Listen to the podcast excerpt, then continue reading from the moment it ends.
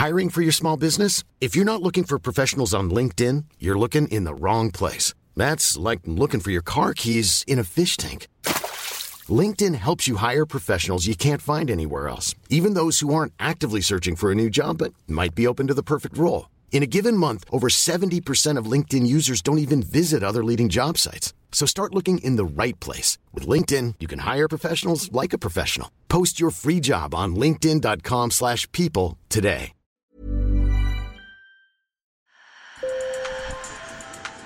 Bonjour. Hello. Hola. Marhaba Sur le fil. Le podcast d'actu de l'AFP. Des nouvelles choisies pour vous sur notre fil info.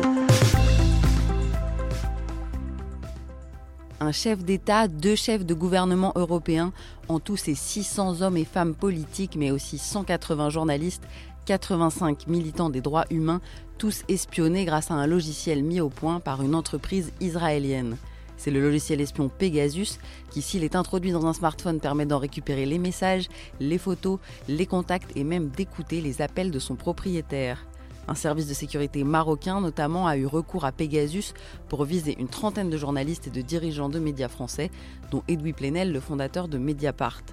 C'est un consortium de journalistes internationaux et d'ONG qui le révèle après des années d'enquête.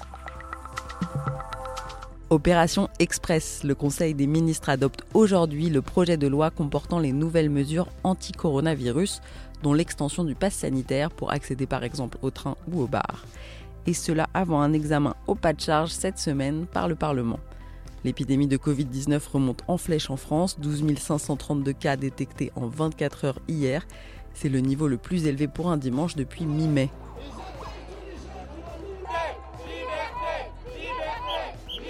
Si l'immense majorité des Français soutient les mesures du texte, quelques autres continuent à se mobiliser contre. 136 rassemblements réunissant 114 000 personnes ont eu lieu samedi. On écoute un manifestant à Lille. Moi je refuse que pour faire mes courses, pour aller euh, me divertir, pour faire des loisirs, pour rencontrer mes amis, euh, j'ai besoin d'un acte médical, que ce soit un test ou un vaccin. Et c'est ça que je défends, la liberté. Enfin, coup de jeune pour le Festival de Cannes qui décerne la Palme d'Or à une réalisatrice transgressive, Julia Ducournau. À 37 ans, elle était la Benjamine des 24 cinéastes en lice. C'est le sacre de son film Titane, une œuvre interdite aux moins de 16 ans qui a été décrite comme gore, dérangeante ou même crue.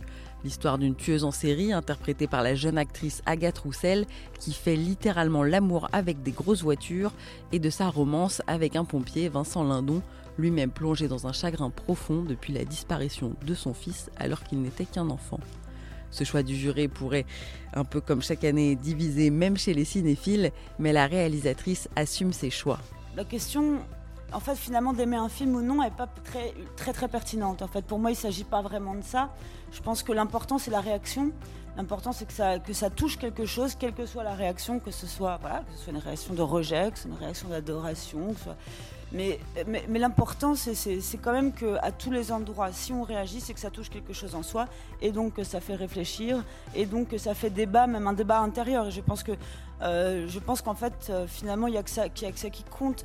Quatre ans après l'explosion du mouvement MeToo, les questions de genre, de leur représentation et de la place des femmes dans le cinéma ont été au cœur de cette édition du Festival de Cannes. Sur le fil.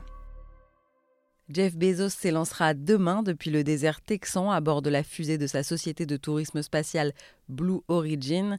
Richard Branson, quant à lui, le dirigeant de Virgin Galactic, a devancé tout le monde en embarquant à bord du premier vol habité de son entreprise. Le tourisme spatial vit véritablement un tournant, même s'il est pour le moment réservé à une poignée de privilégiés. On fait le point avec Thomas Gropalo.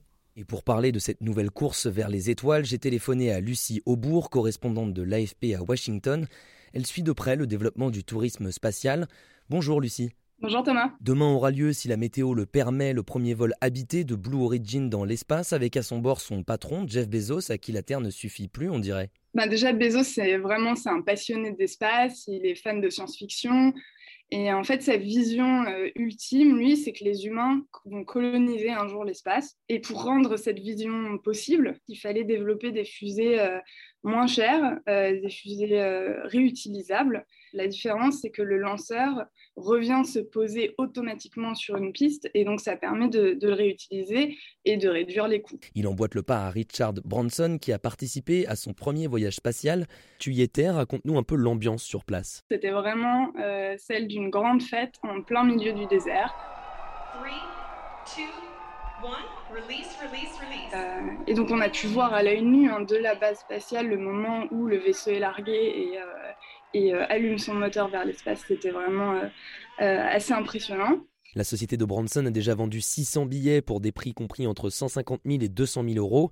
Ça fait cher pour 3 minutes en apesanteur, non? Clairement, oui, c'est réservé à, à, des privilégiés. Blue Origin n'a pas annoncé de prix encore. Euh, mais ils ont vendu une place euh, dans le vol avec Jeff Bezos aux enchères, qui est parti pour 28 millions de dollars. Ça dénote d'une sorte de privatisation croissante de l'espace. Mais cette folie des grandeurs a aussi un coût écologique. Un voyage, c'est 4 tonnes et demie de CO2 relâchées par passager dans l'atmosphère, l'équivalent d'un tour de la planète en voiture. Merci Thomas pour ce voyage interstellaire. Sur le fil revient demain. Bonne journée.